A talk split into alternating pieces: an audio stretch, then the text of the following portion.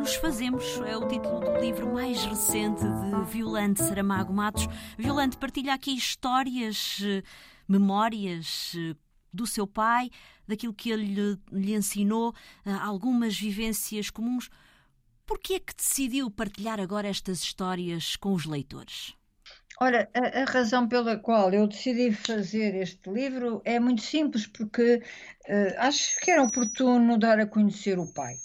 O, o, porque o pai, de facto, era um pai particular, não era muito, muito frequente educar uma criança como ele me educou, e, eu creio que neste processo de crescimento meu, ou de, aprendi, ou de, sim, de ensinamento meu, ele também acabou por fazer um, um processo de aprendizagem para me ensinar daquela maneira tão particular, enfim, que há coisas que hoje me, me recordo à distância de 60 ou, ou, quase, quase 70 anos e que são, e que são realmente marcantes, porque não houve ali nenhuma, nenhuma atitude de, de agressividade ou de violência ou de palmada sequer. Nunca uh, levantou a voz? Ele não era muito levantar a voz. O pior de tudo, o pior de tudo é quando ele falava baixinho, baixinho e devagar. O baixinho e devagar, e que aliás eu herdei dele, que é uma coisa curiosa que reparei há relativamente pouco tempo. O pior, o, o meu pior estado é quando eu falo devagar e baixo. E era mais ou menos o que acontecia com ele. E portanto ele não era pessoa, enfim, deve-me ter dado algum raspanete, evidentemente, quer dizer, e deve ter levantado a voz, qualquer coisa, mas nada que me, enfim, nada que me, nada de que me lembre, em boa verdade, nada de que me lembre. Uh, e optou de facto por um outro processo de, de, de ensinamento que, que eu achava que, que era comum, mas que, enfim, acabei por perceber que era realmente muito particular. E, e foi exatamente por isso, porque, quer dizer, porque há uma vida no fundo, eu acabei por perceber, até ao escrever este livro, que é como se durante todo este processo, e eu não me lembro do que está para trás, evidentemente, porque não era nascida, mas durante todo este processo ele ensinava, mas ele também crescia. Portanto, há aqui uma formação uh, que corre paralelamente, e isto sem qualquer espécie de, de prosápia, mas que corre paralelamente com o meu com o meu crescimento, não é? Uhum. Há aqui um episódio que, que, partilha neste, neste livro que poderá ser muito exemplificativo disso que acaba de, de, nos contar e que tem a ver com um regresso da praia em que a Violante uh, pede uh, insistentemente que queria uns patins e. Um, é, este era assim, isso é, isso é de facto um daqueles episódios e esse tem. Esse deve estar à volta seguramente de uns tem mais de 65 anos. Tem mais, deve ter aí à volta de uns 67, 68. Porque eu realmente era muito miúda.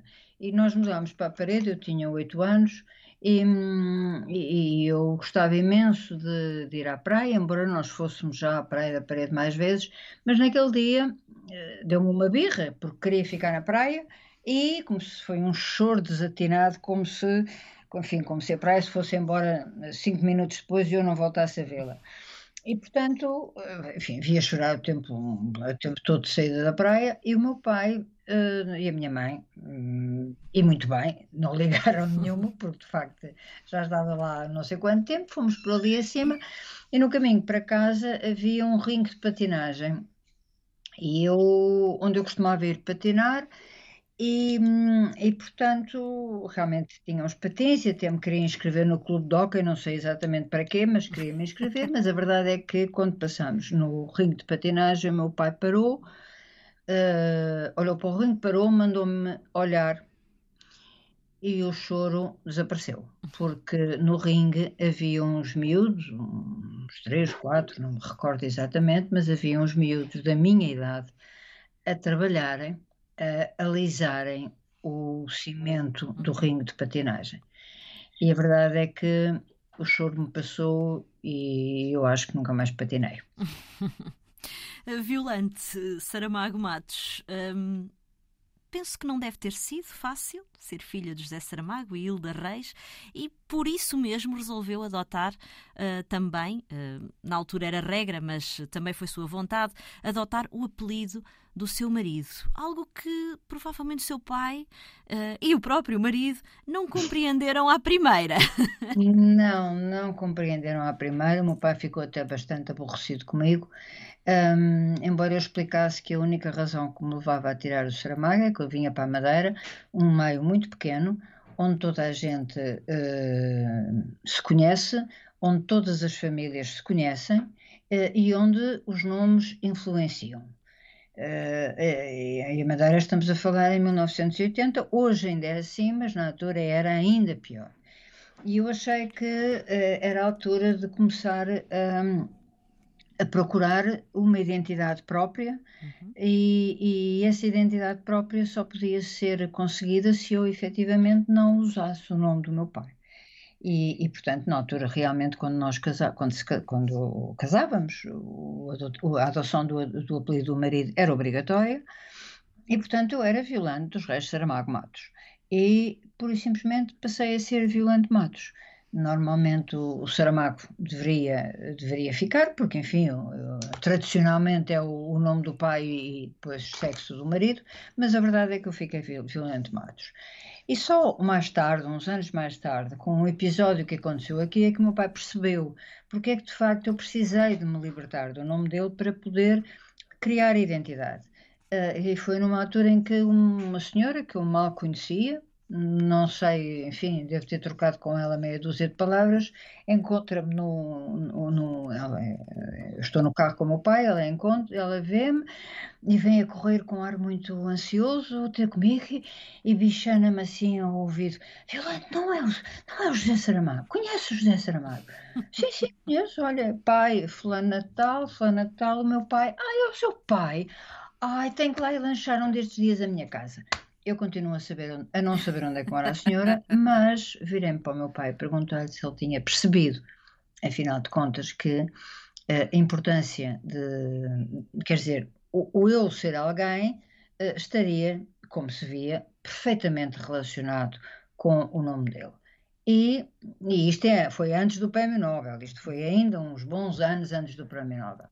Portanto, uh, enfim, as questões são, são realmente uh, muito, foram muito difíceis. Ser filha de dois vultos significativos, muito significativos da cultura portuguesa, é um peso muito grande, porque somos sempre filhos de alguém. E, e, pelo menos para o meu feitio, é preciso ser eu. Uhum. E quando essa, enfim, esse, esse, esse eu nasceu, digamos assim, se formou, também cresceu, Uh, aí não tive qualquer espécie de problema e o nome do Saramago voltou, voltou, voltou, voltou ao meu nome, não é? O apelido Saramago voltou ao meu nome, uh, também antes do Prémio Nobel, sim, evidentemente que sim, uh, porque, porque eu já tinha identidade, é? porque eu já tinha identidade. E, portanto, é um pouco ser o nome, ser o nome que sou, para além de ser o nome que tenho. Exato. A Violante esteve presa em 1973. Os seus pais foram, por motivos políticos, uh, os seus pais foram uh, visitá-la à prisão. Uh, e aquilo que o seu pai lhe disse numa, numa primeira visita, tê-la acompanhado para a vida. É, acompanhou, acompanhou, acompanhou e ainda serve, não é? Porque na, altura eles estavam já separados, mas foi, sempre que foi, houve visitas na prisão, eles foram ver-me. E nessa primeira visita, o meu pai perguntou-me, eh, que era um, uma prática da altura, se nós queríamos que uh, eles pagassem a caução pela minha prisão, porque uh, como eu não tinha culpa formada, como eu não tinha uh, nenhuma enfim, nenhum, não estava a ser objeto de tortura ainda, uh, uh, podia ter sido possível pagar uma caução, portanto, uma espécie de uma multa, e, uh, e a pessoa saía em liberdade. Eu disse ao meu pai que não queria, e, e ele disse-me: Olha, então se ficas aí, já sabes que ficas por tua conta e tens que ir buscar força, nem que seja o dedo grande do pai. E, e, e de facto é uma, é uma forma muito, muito muito particular, porque provavelmente se ele me dissesse, olha filho, então vá, aguenta, tem muita força, é que ele tinha passado porque era o que se dizia. A verdade é que ele tinha sempre em alturas-chave, em alturas importantes, ele teve sempre uma, uma forma especial de me dizer as coisas. E, eram form e foram formas que de facto marcaram. Ou pelo gesto, ou, pela, ou pelo que disse, ou pelo olhar. Uhum. O olhar. Eu entendia muito bem com o meu pai com, pelo olhar. E, e, e, e, foram coisas que ficaram, não? foram coisas que marcaram muito, mas marcaram mesmo muito, tanto que, quer dizer, este episódio da prisão foi em 73, portanto já lá vão quase 50 exato, anos. Exato. Uh, revela aqui neste livro também, Violante, que provavelmente o livro que melhor espelha a sua relação com, com o seu pai talvez seja A Caverna. Uh, eu creio que é. E é um livro que eu, que eu sei, porque ele me disse, que não escreveu a pensar nisso. Enfim, aquilo não é um livro autobiográfico, nem pouco mais ou menos. Mas a verdade é que há ali um conjunto de, de relações entre, entre Marta e o Cipriano Algor que efetivamente são muito da relação que eu tinha com o meu pai. Uh, quer em termos de, de, forma de falar, de forma de discutir de, de, discutir, trocar opiniões, de forma de, de, gestos de carinho, de pensamentos.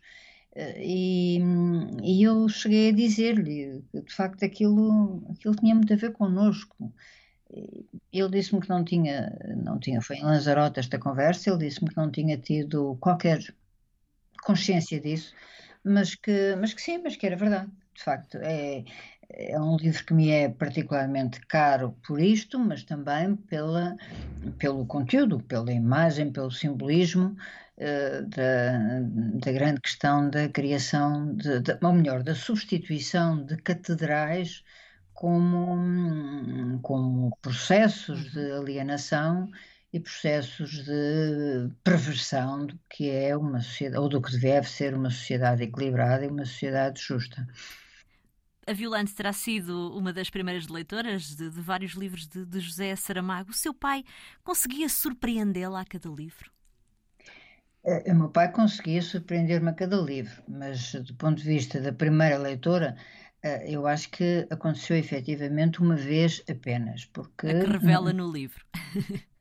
Pois, porque, quer dizer, porque eu estou na Madeira e ele estava ou em Lisboa ou em Lanzarote, não é? Portanto, não era. Uh, ou, ou em qualquer outra parte Exato. do mundo, sei lá, quer dizer, porque ele também escrevia quando. Ele, por vezes, escrevia quando viajava, se as viagens eram muito longas. E, portanto, mas houve efetivamente um livro, que foi o Ensaio sobre a Lucidez, que no Natal uh, nós estamos em, em Lanzarote, porque de vez em quando íamos a Lanzarote, um, e, e, o ensaio sobre a luz, ele deu um dia desta escada do sótão, onde tinha o seu escritório, com um molho de folhas A4 na mão, e chegou ao pé de mim, eu estava cá embaixo, chegou ao pé de mim com um ar muito bem disposto e disse-me, olha, toma, lê, acabei-o acabei agora. Uh, e quando eu olho era o ensaio sobre a lucidez e eu fiquei, fiquei extraordinariamente impressionada porque, porque é, uma, uma é um testemunho de, de, respeito, de confiança, de, de amor também. Um, bom, eu fui para o sofá, fui para a cadeira e não saí de lá uh, durante dois dias praticamente a ler uh, criteriosamente o ensaio sobre, sobre a lucidez. Uhum um, neste livro partilha as suas próprias leituras e releituras da obra do seu pai. A Violante, mas Porquê os cães? Os cães aparecem em vários livros do seu pai. O cão simboliza o quê? O que melhor pode haver no ser humano? Para mim, é. A minha leitura da, da hum, inclusão dos cães uh, são, são exatamente, é, é exatamente isso. Eu acho que o cão representa, e há variedíssimos cães onde se pode perceber uh, essa, essa, essa existência de sentimentos que deveriam ser sentimentos prioritários e primários da humanidade uh, e que não são, uh, que desde, desde o, o cão do violoncelista das intermitências da morte, que é amigo e até põe a cabeça em cima dos chinelos do dono, ao achado que é um cão que percebe quando é que o dono está bem e quando é que o dono está mal. Uh, ao cão das lágrimas do ensaio sobre a cegueira, que fica ali perto, não vai ser preciso lamber mais lágrimas. Enfim, há uma série de cães que faz. Quer dizer, no, no, na Jangada de Pedra, uh, quatro ou cinco seres uh, entregam-se nas mãos do instinto de um cão. Uhum. E, portanto, tudo isto é, do meu ponto de vista, uh, tem um, um simbolismo não é por acaso, não é? Claro.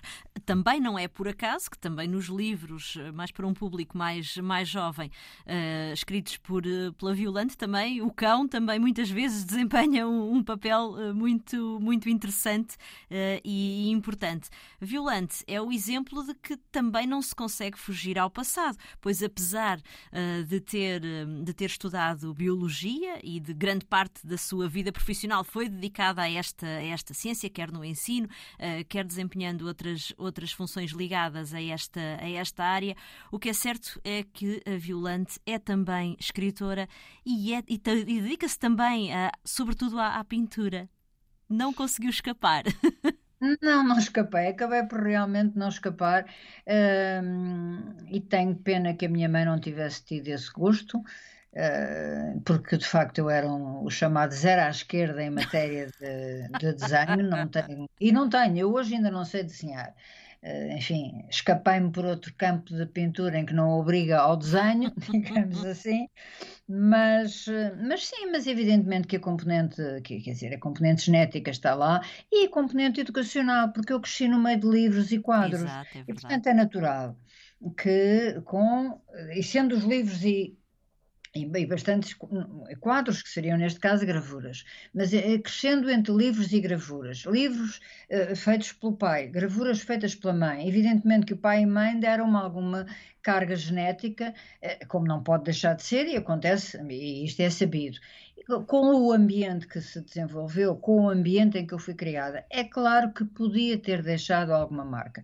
Podia também não ter deixado marca nenhuma e eu ter optado por uma outra coisa qualquer, até do ponto de vista da cultura, ou até, eh, enfim, sei lá, ser galerista como a minha filha, por exemplo, ou fazer uh, outra coisa qualquer. Mas uh, já depois da reforma, portanto há relativamente poucos anos, hum, há uns 10 anos talvez, é que eu de facto comecei a achar que eu precisava de fazer mais alguma coisa, não propriamente para ocupar o tempo, porque isto não é uma ocupação, Uh, é, é uma necessidade, é um querer fazer alguma coisa e que depois, claro que se desenvolve, que leva trabalho, que tem que se trabalhar muito, tem que se passar horas a olhar para os textos, a corrigir e, e horas a olhar para a tela e a pôr aquilo que a gente, ou a tentar pôr aquilo que a gente realmente idealiza. Exato.